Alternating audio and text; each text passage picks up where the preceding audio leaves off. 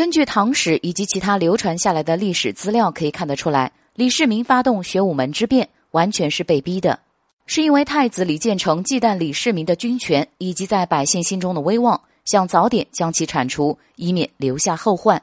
而且李渊也处处帮助李建成打压李世民的秦王党，所以在被逼之下，才有了这场历史上著名的玄武门之变。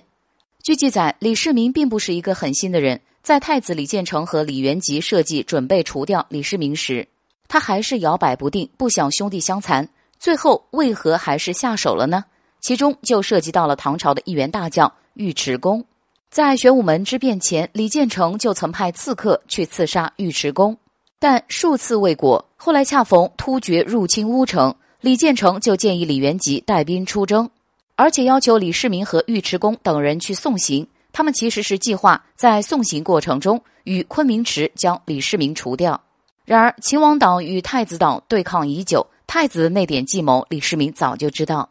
眼见太子铲除他们的剑就要发出，可李世民依然犹豫不决，碍于兄弟情谊，不忍心下手。结果，尉迟恭请求说：“大王若不速正之，则恐被其所害，社稷危矣。”将李世民的行动上升到了社稷安危的高度。其实也相当于给李世民找了个台阶下。李世民听完，下定决心动手。